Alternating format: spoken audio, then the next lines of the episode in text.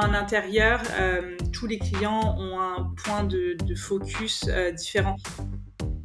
Le but, c'est vraiment de parler avec eux pour voir, OK, vous, c'est quoi le plus important pour vous? Ça dépend beaucoup de, la personnalité. Pour moi, il y a vraiment une personnalité qui accroche avec tout ce qui est palace, grand établissement, et il y en a qui accrochent pas, et, et c'est pas grave. Mes chers insiders, bienvenue sur le podcast qui parle d'excellence de service. Plusieurs fois par mois, je reçois un invité passionnant pour échanger sur son parcours et sa vision. Nous parlons hôtellerie-restauration bien sûr, mais pas que. Nous abordons ensemble tous mes autres sujets de prédilection. Business, carrière et entrepreneuriat. Management et leadership. Développement personnel et durable. Vous avez des questions ou des recommandations d'invités? Partagez-les moi sur LinkedIn ou mes autres réseaux et partons ensemble à la rencontre de personnes inspirantes. Je suis Maxime Blo, artisan hôtelier, et vous êtes sur Hospitality Insiders. De l'hôtellerie de luxe au nettoyage sur mesure pour particuliers. C'est une belle aventure familiale et entrepreneuriale que vit mon invité et une parfaite continuité pour son brillant parcours. Je suis ravi d'accueillir la cofondatrice de Brillance Paris, j'ai nommé Élise Marquis. Bonjour Maxime. Bonjour Elise, est-ce que tu as aimé mon, jeu de mots sur brillant parcours? J'ai adoré, on, le fait souvent. C'était un peu le but en, en, créant ce nom, donc euh, c'est parfait. Ouais, bah, c'est la première question que j'allais te poser, ça, vient, ça vient d'où Brillant? C'est quoi l'esprit euh. et c'est quoi cette entreprise?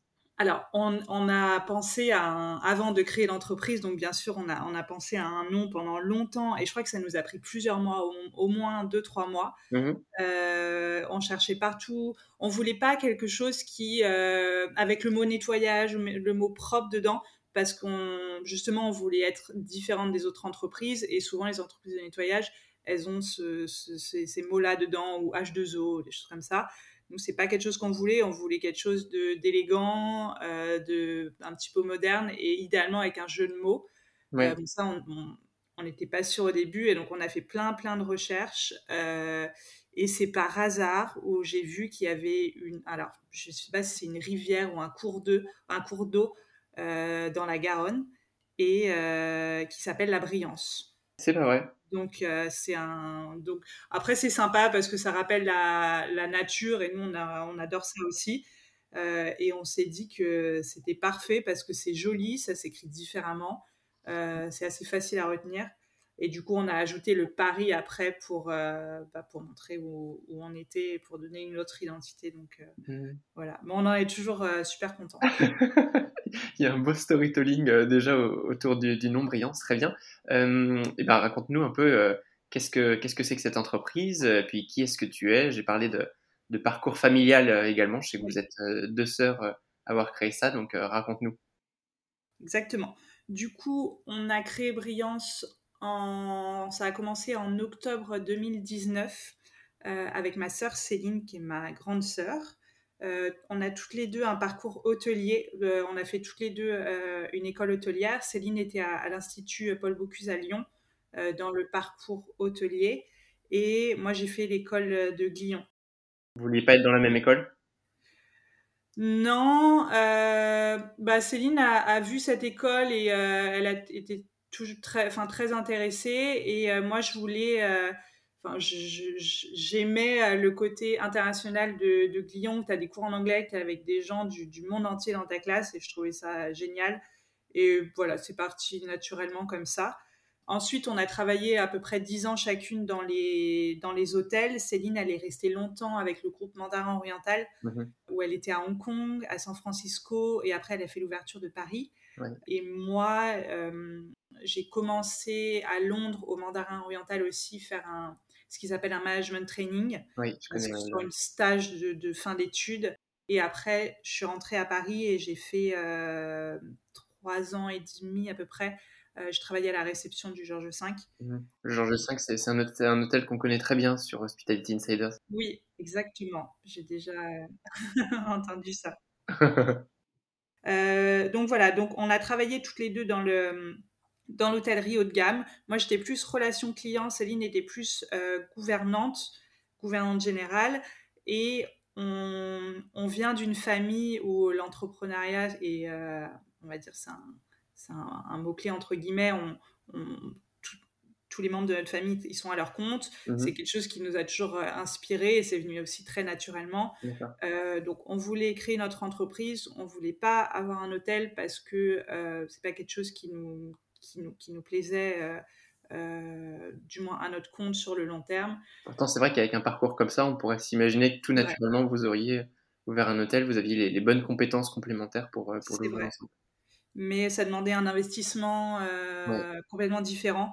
Donc, juste, enfin, on voulait pas se lancer là-dedans. on savait que, que le côté hôtelier-service, c'était très demandé d'autres industries et très recherché. Du coup, on, a travaillé là-dessus euh, et, on a décidé de lancer Brillance, une société de, nettoyage pour une clientèle haut de gamme et on est spécialisé dans les nettoyages en profondeur. D'accord. Donc par nettoyage en profondeur, on entend tous les nettoyages après des travaux par exemple. On travaille beaucoup avec les architectes quand ils rendent un projet. Euh, c'est souvent des projets qui ont, coûté euh, beaucoup d'argent et que bah, du coup, c'est important de les, sublimer et de les rendre propres, clés en main à leurs clients.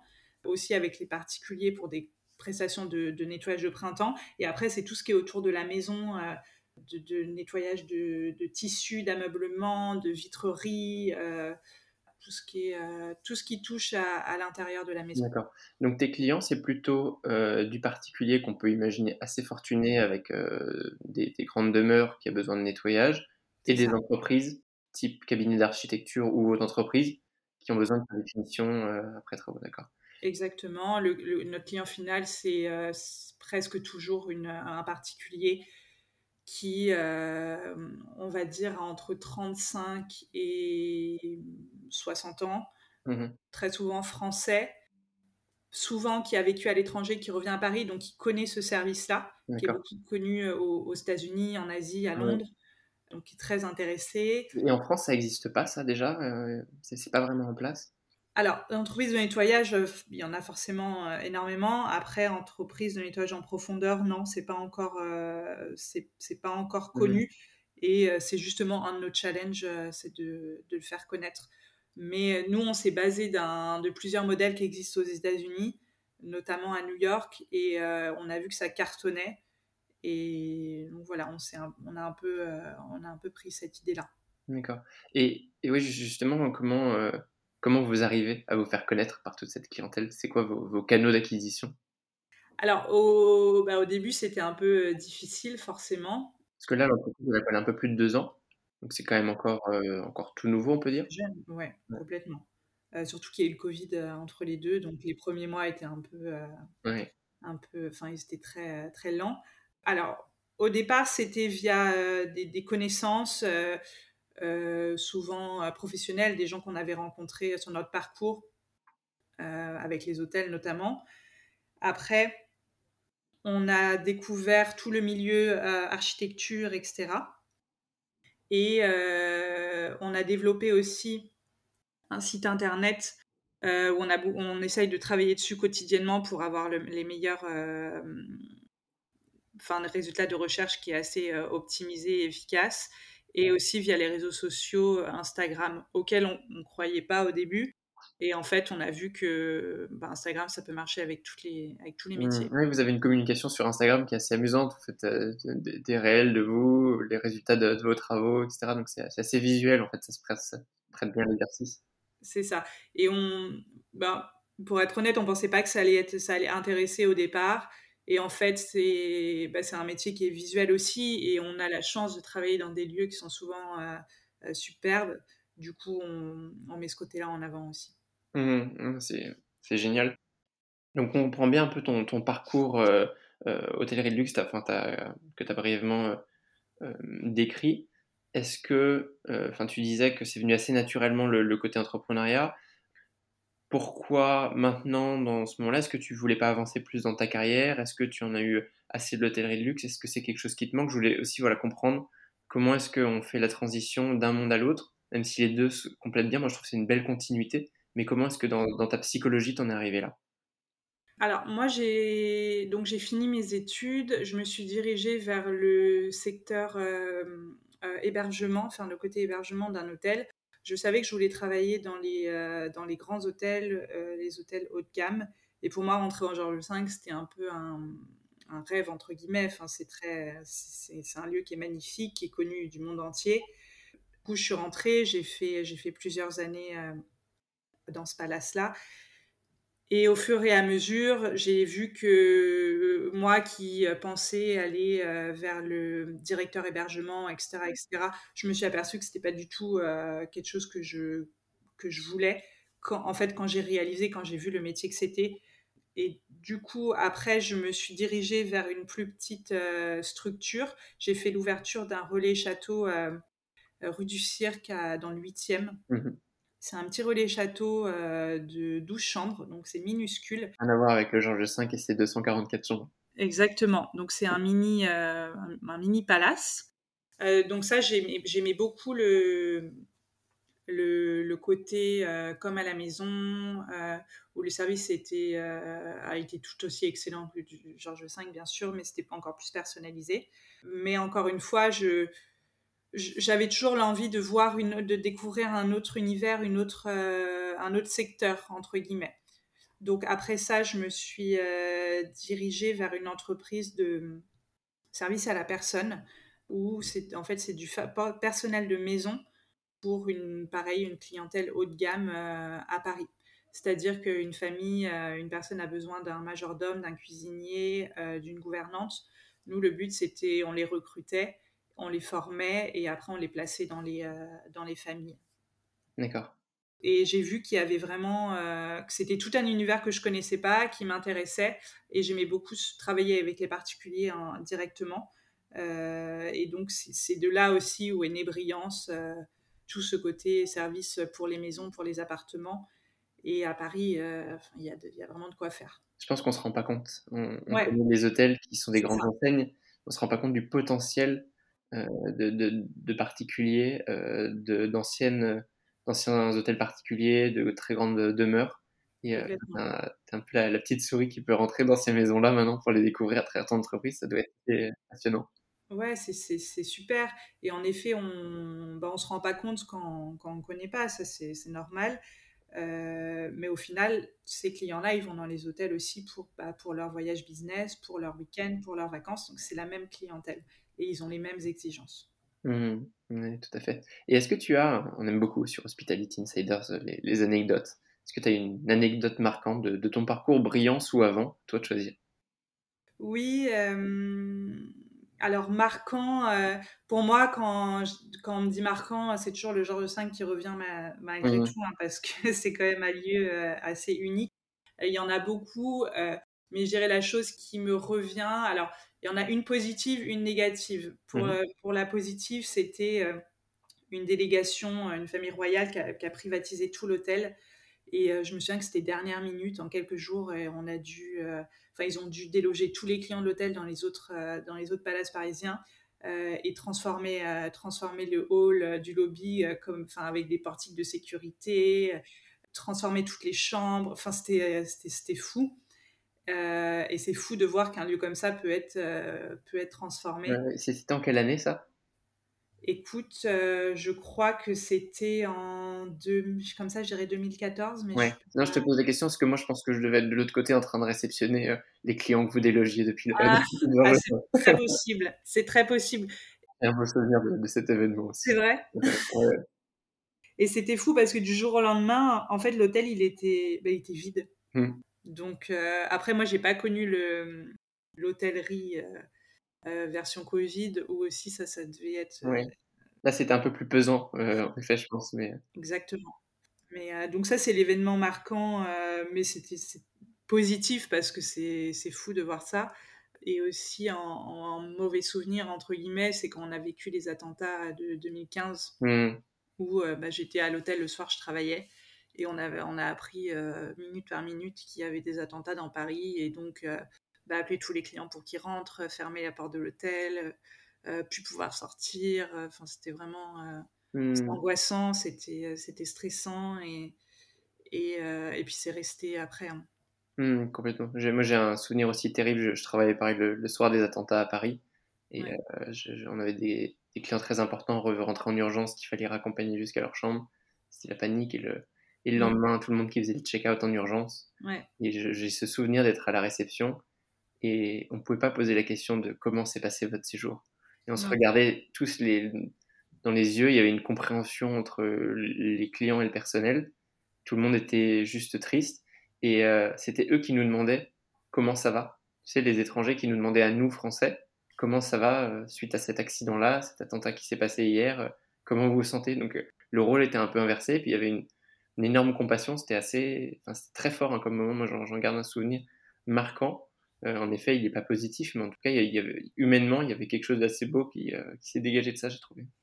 C'est vrai, c'est vrai que je me souviens de, de ça, des, des jours qu'on suivi où bah, les clients appelaient pour annuler leur séjour, où ils partaient. Et, et en effet, enfin, c'est marrant parce que normalement, on demande aux clients, on s'occupe des clients, et là, c'était un peu le contraire, en effet. Ouais, et euh, ok, pour, euh, pour les anecdotes, en effet, elles sont, elles sont assez riches. On sent qu'il voilà, y, y, a un vrai parcours euh, hôtellerie de luxe et à Paris notamment. Et alors justement, toi qui as travaillé dans ce milieu et qui travaille encore, mais maintenant avec une toute autre entreprise, comment est-ce que tu vois l'excellence de service, puisqu'on est quand même sur un podcast d'excellence de service, comment est-ce que tu la définis et comment est-ce que tu penses que tu l'incarnes à travers Brillance? Alors pour moi, euh, c'est euh, la personnalisation. C'est euh, que on doit s'adapter à chaque client.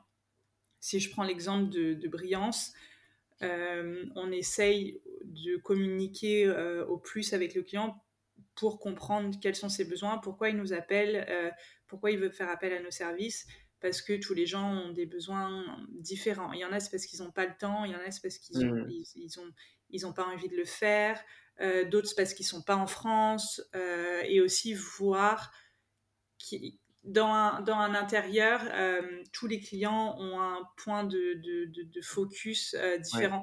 C'est-à-dire, il y en a qui, il y en a qui, qu'on choisit ce parquet-là en, en chaîne massif qui vient de, je ne sais où, qui, et qui leur a coûté une fortune. Et eux, le parquet, c'est la, chose auquel il faut faire super, super attention. Il y en a d'autres, ça va être les, marques sur les vitres. Il y en a d'autres, ça va être leur cuisine. Euh, parce qu'ils ont investi beaucoup d'argent dans leur cuisine, parce qu'ils adorent ça. Euh, donc, le but, c'est vraiment de parler avec eux pour voir, euh, OK, vous, c'est quoi le plus important pour vous? Même si, bien sûr, on entretient toutes les pièces de la même façon, mais euh, c'est pour montrer qu'on fait encore plus attention à eux et c'est pour ça euh, qu'ils font appel à nous. Mmh. Donc pour moi, c'est vraiment la, la personnalisation et, euh, et, parler avec eux. Ça, on le, nous, on, le montre, enfin, on personnalise notre service du début. Donc, un client, il fait, il fait une demande via notre site internet, on la reçoit par email, on les appelle on discute, on a un premier échange téléphonique et ensuite on vient voir les appartements et les maisons. On fait jamais de devis sans voir euh, les maisons ou appartements. D'accord.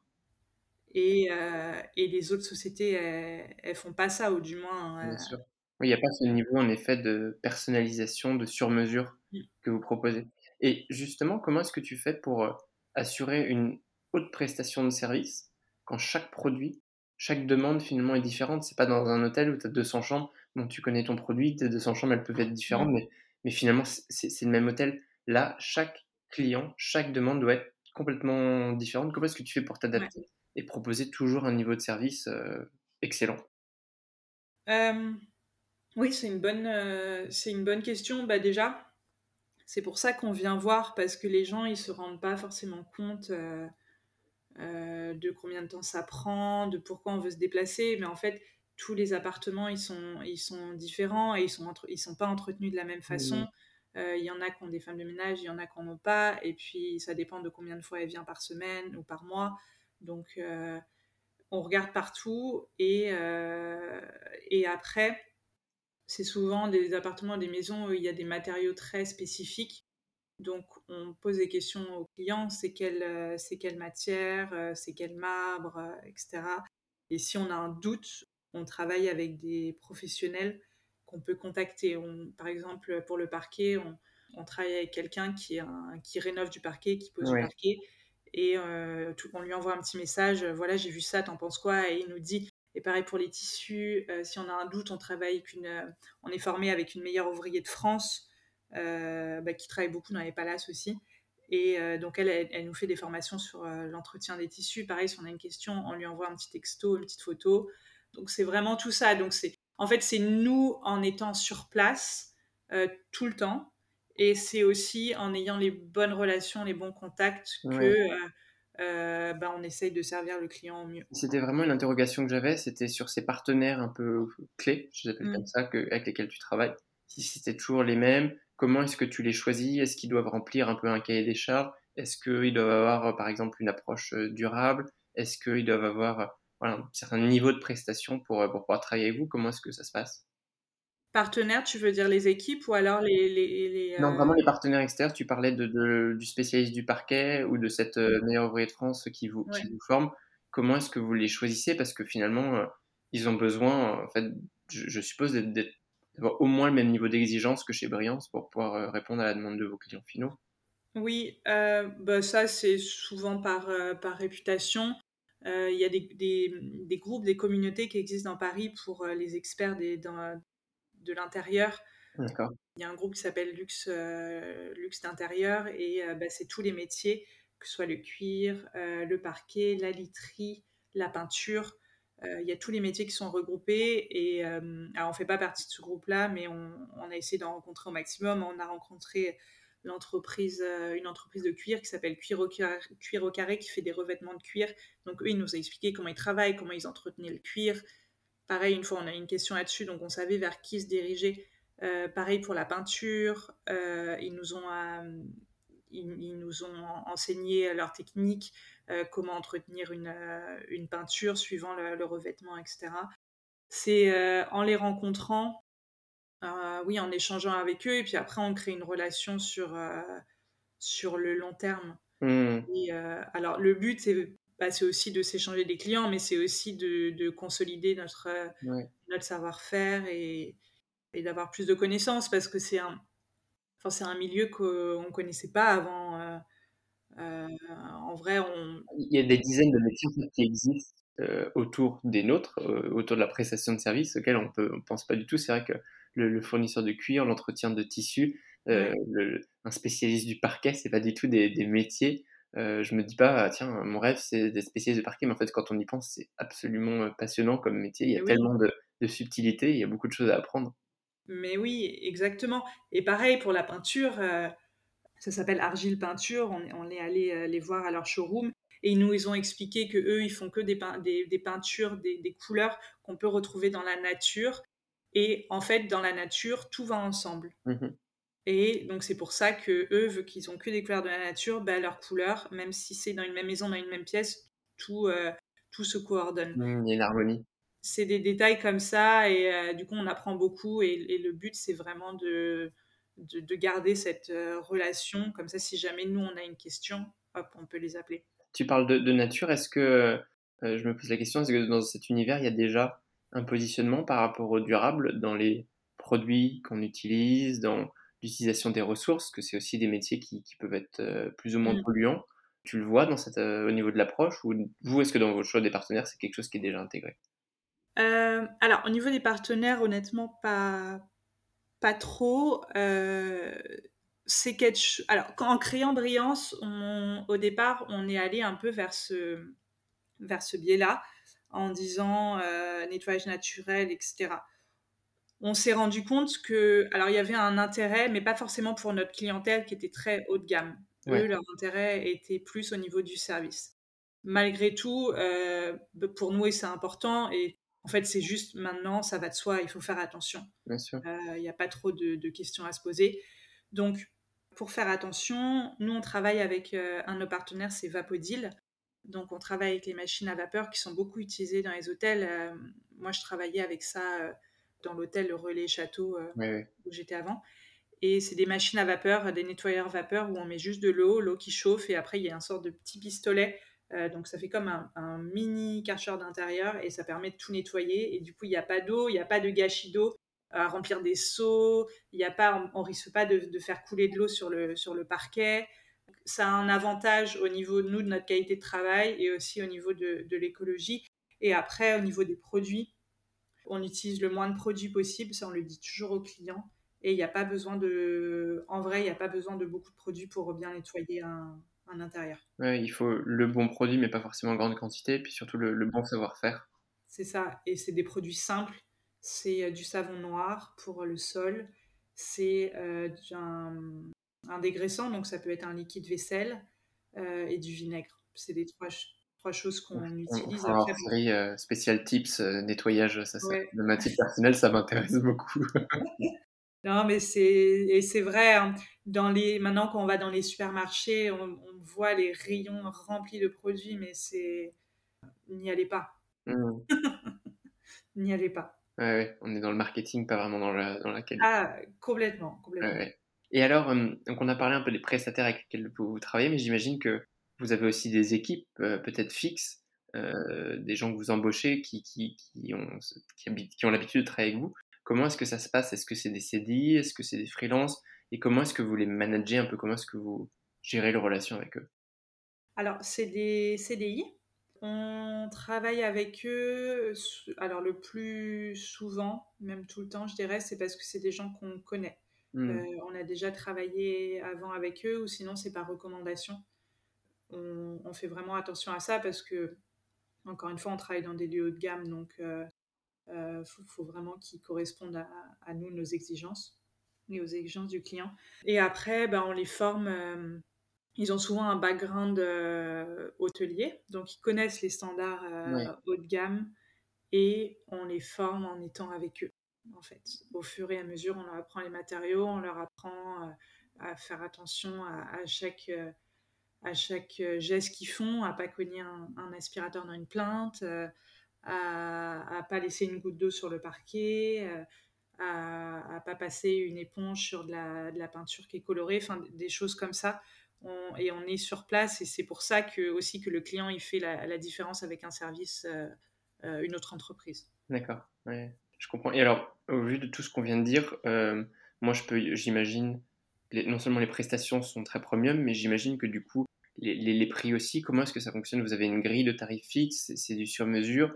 Pour se donner un peu une idée, tiens, si demain, euh, peut-être qu'il y a quelqu'un qui écoute sur le podcast qui a envie de, de faire une prestation euh, via Brillance, euh, à quoi est-ce qu'il faut s'attendre?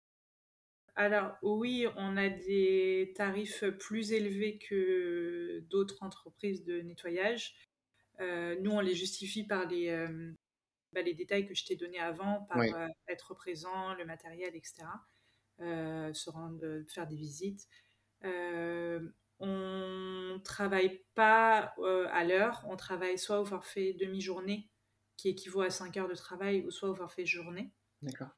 Et pour donner une idée, alors après travaux, euh, où tout est neuf dans un appartement, il euh, faut tout dépoussiérer, passer dans tous les recoins, etc. Pour un 100 mètres carrés, c'est aux alentours des 1000 euros hors taxes. D'accord. Ouais. Et après, c'est une équipe euh, plus ou moins grande, euh, 3-4 personnes. Moi ou ma sœur qui sommes sur place. Mmh, oui, c'était une autre question que j'avais justement. Vous êtes toujours sur place? Oui, on est vous toujours sur la qualité place. Comme une gouvernante dans un hôtel, vous, vous, vous, vérifiez le, la, la, qualité finale. Vous, vous ne faites pas nécessairement la prestation de nettoyage, mais vous êtes là pour l'encadrer. C'est ça, et on est aussi là pour, euh, bah, pour récupérer les clés des clients, et, et, il nous faut confiance en fait. Comme ça, c'est des gens qui travaillent beaucoup et ils n'ont ils pas forcément le temps de rester une journée dans leur appartement euh, pendant qu'il qu est en train d'être nettoyé. Donc, euh, c'est aussi un, gage de temps pour eux. il faut compter env environ ce budget-là et après, ça dépend, euh, ça dépend de, l'intérieur. Si, par, exemple, s'il y a une verrière, s'il y a des, si c'est des petits carreaux à nettoyer au lieu de grandes baies vitrées, enfin, des petits détails comme ça. Mmh. On fait, on fait un code promo pour les clients qui viennent de, du podcast Hospitality Insiders ou pas euh, bah Oui, j'y ai pas pensé, mais avec plaisir. ça, ça, vient de me venir. En reparler. J'ai toujours rêvé de proposer un code promo comme une plateforme marketing. C'est vrai, et nous, on ne l'a jamais encore fait, donc euh, allez. Ce serait bien. Écoutez, si vous venez de Hospitality Insiders, Brillance vous proposera un tarif euh, spécial. Euh, question, euh, toujours dans le, dans le management et l'humain, comment est-ce que tu, tu, fais progresser les équipes avec lesquelles tu travailles. dans les hôtels, il y a des formations. Est-ce que vous vous proposez ça? Et aussi toi, en tant qu'humain, manager, comment est-ce que tu progresses, toi et ta sœur d'ailleurs?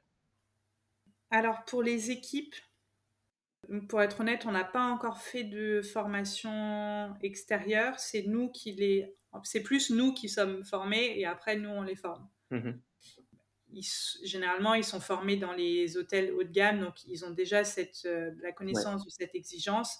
Et après, nous, en fait, notre but, c'est d'adapter, les, d'adapter leur euh, habitude dans les hôtels à l'intérieur des, des, appartements et des maisons, parce que c'est différent. C'est, on rentre aussi dans l'intimité, mais là, c'est vraiment, on rentre chez, euh, chez les clients. On a accès à tout, donc c'est vraiment ce côté-là auquel il faut, il faut faire attention. Et ça, ben, on le fait au fur et à mesure en, étant sur place il y a ce point-là et il y a aussi le point des matériaux. Enfin, pour nous, c'est très très important. Euh, et le but, c'est de leur montrer au fur et à mesure euh, comment, euh, comment entretenir un marbre, comment entretenir un parquet, que faire s'il y a une trace sur un mur, si, si, enfin, comment nettoyer une vitre. C'est des détails comme ça qu'on essaye au fur et à mesure de leur montrer. Et ça, c'est en allant dans différents endroits qui voient différents scénarios et du coup, mmh. c'est fait plus naturellement. Ouais, je comprends. C'est hyper intéressant. En tout cas, voilà, j'ai l'impression qu'il y a beaucoup de, de, potentiel. Et aujourd'hui, vous êtes basé uniquement à Paris ou il y a déjà des, des activités qui se font en province, en région? Euh, principalement à Paris, on travaille beaucoup, euh, donc Paris intramuros, mais c'est plus l'ouest parisien, donc 6e, 7e, 8e, 16e arrondissement, 17e euh, beaucoup, mmh et Neuilly-sur-Seine. Et après, pour les maisons, c'est plus bah, ouest parisien, euh, Haute-Seine, euh, Yvelines.